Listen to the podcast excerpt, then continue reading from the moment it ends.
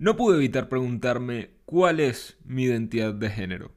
La sociedad está enfocada extremadamente en el binario. ¿Qué significa esto? Que nos enfocamos en lo que es más estereotípicamente masculino y lo que es más estereotípicamente femenino. Incluso cuando pensamos en la experiencia trans, lo que vemos es una persona que quiere llegar al extremo opuesto, lo cual no siempre es el caso. Actualmente hay un montón de etiquetas para nombrar a lo que está en medio de los extremos, pero por sobre todo sobresale el no binario, que más que ver dos únicas opciones o dos extremos, lo que ve es el género como un continuo. Lo no binario está ubicado entre cualquier punto entre los límites, y esto también puede variar con el tiempo o según la situación de la persona. La cosa de cómo funciona la sociedad es que trata de encajar o encasillar las cosas en paquetes digeribles. Por lo tanto, cuando estos términos, como no binario, llega al mainstream, entonces empezamos a generar expectativas de incluso cómo se ve lo no binario. Usualmente eh, apostando por un look más andrógino o una estética más alternativa. Cuando he tenido esta discusión conmigo mismo me siento muy molesto porque si hay algo que me genera impotencia es el hecho de que traten de encasillarme. Y pienso que la sociedad ha hecho mucho daño creando, imponiendo el concepto del binario. El crear expectativas de cómo actúa, se vista o expresa sus emociones una persona. ¿Qué trabajo es apto para hacer? ¿Qué responsabilidad tiene sobre procrear? Cómo puedo hacer deporte o ir al baño. Entonces, yo sabía que tenía que tomar posición de alguna manera cuando es un tema que me afecta tan profundamente. Entonces me puse a pensar, voy a ponerme de su lado, ¿para qué es útil el concepto de género? Y me di cuenta que no era útil para nada. Yo actualmente me defino como una persona género no conforme, porque me quiero apartar por completo del constructo. Yo sé que es una visión un poco más radical e incluso puede ser utópica, pero realmente creo que el futuro no tiene género y que es una buena manera de enfrentar problemas de discriminación. Lo más probable es que si no tuviéramos roles o expectativas acerca de lo que implica ser un hombre o una mujer, las personas experimentarían menos disforia de género y se enfocarían más en qué es lo que necesitan para ser más ellos mismos. Una vagina, un pene, la forma en que te vistes no debería limitar o afectar cómo te expresas emocionalmente o el lugar que ocupas en la sociedad.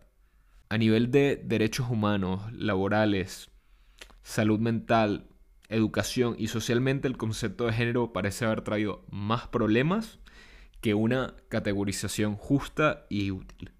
También quiero aclarar lo que estoy diciendo porque puede sonar cuando me estoy metiendo en esta utopía que estoy ignorando los problemas actuales y no es lo que estoy haciendo.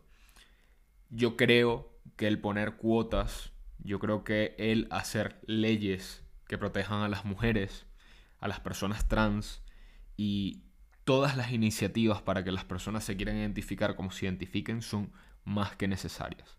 Estamos en una sociedad injusta en la que mm, el sistema heteropatriarcal se ha impuesto desde el inicio. Entonces, necesitamos estas cosas para inclinar la balanza y que sea más justo. Pero eso no quita que lo que esté diciendo no sea verdad. El hecho de que la sociedad le haya dado ese peso a lo que nos diferencia como hombres o mujeres es lo que nos ha puesto en esta situación. El daño está hecho. Hay que hacer cosas con respecto a ese daño para equilibrarlo. Antes de meternos en esto de, venga, vamos a deshacernos completamente del género y todos somos iguales. Porque no. No todos somos iguales. Tenemos privilegios que tenemos que chequear. Hay problemas reales en el mundo a los que yo no le puedo decir mm, no hay diferencias entre nosotros. Yo no estoy diciendo que no seamos diferentes porque somos diferentes es que es necesario hacer algo al respecto.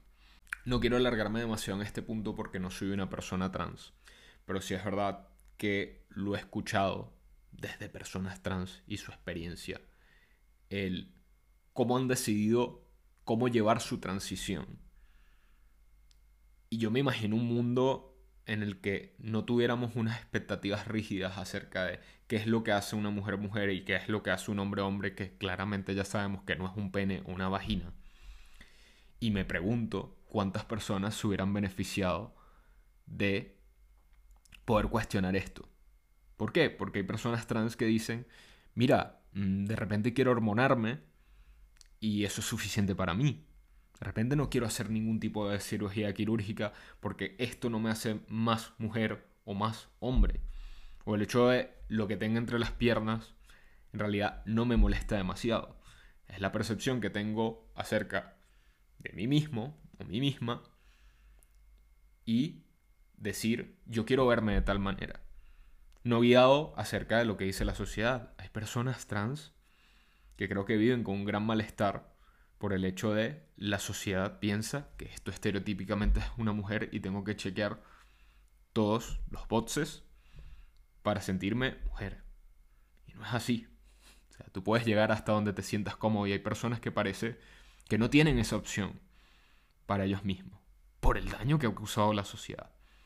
Eso es lo que digo cuando digo, mira, quizás si esto no existiera, no tendríamos personas con disforia de género claramente, porque si no existiera el concepto de género, pues no habría disforia.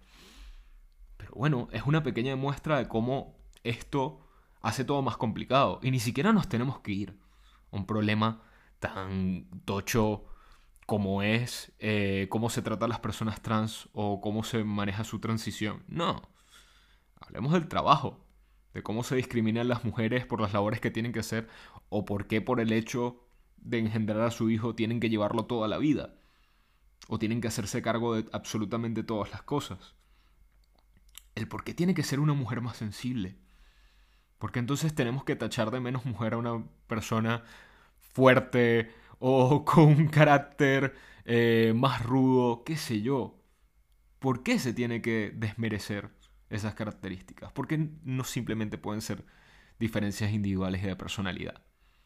Podemos irnos a cosas muy simples. Yo todavía me pregunto por qué yo tuve que ser obligado a tratar de encajar en deportes que detestaba, más allá de usar la excusa de, ejercicio físico. Y porque hasta muy viejo nada más se me propuso la opción, bueno, no se me propuso, yo insté, hice todo lo posible para perseguir cosas más sociales, musicales, la coral, eh, tocar piano, etc. ¿Por qué se me inculcó toda esa mierda? ¿Por qué se me veía por menos, por ser más sensible, porque no me gustaran las figuras de acción y los cochecitos y, y me gustaran los peluches. ¿Por qué acrillamos a los niños con las decisiones que toman tan temprano?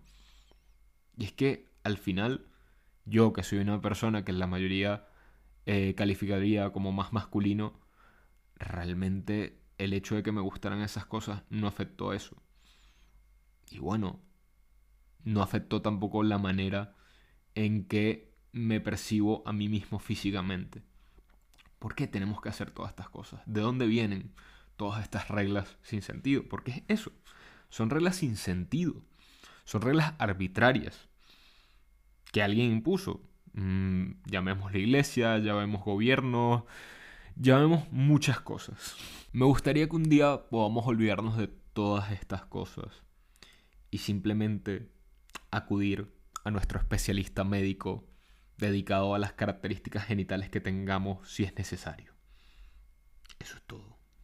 Quiero que cuando las personas compitan en un deporte se hagan las divisiones y se base únicamente en nuestra capacidad física, quizás nuestra altura y nuestro peso.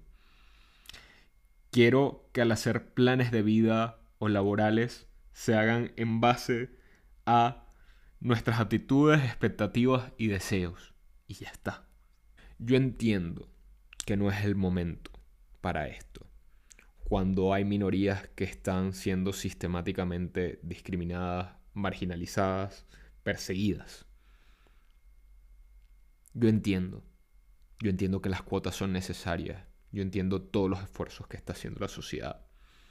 pero lo único que quiero es un espacio para cuestionar por qué lo estamos haciendo y eventualmente qué podemos hacer mejor.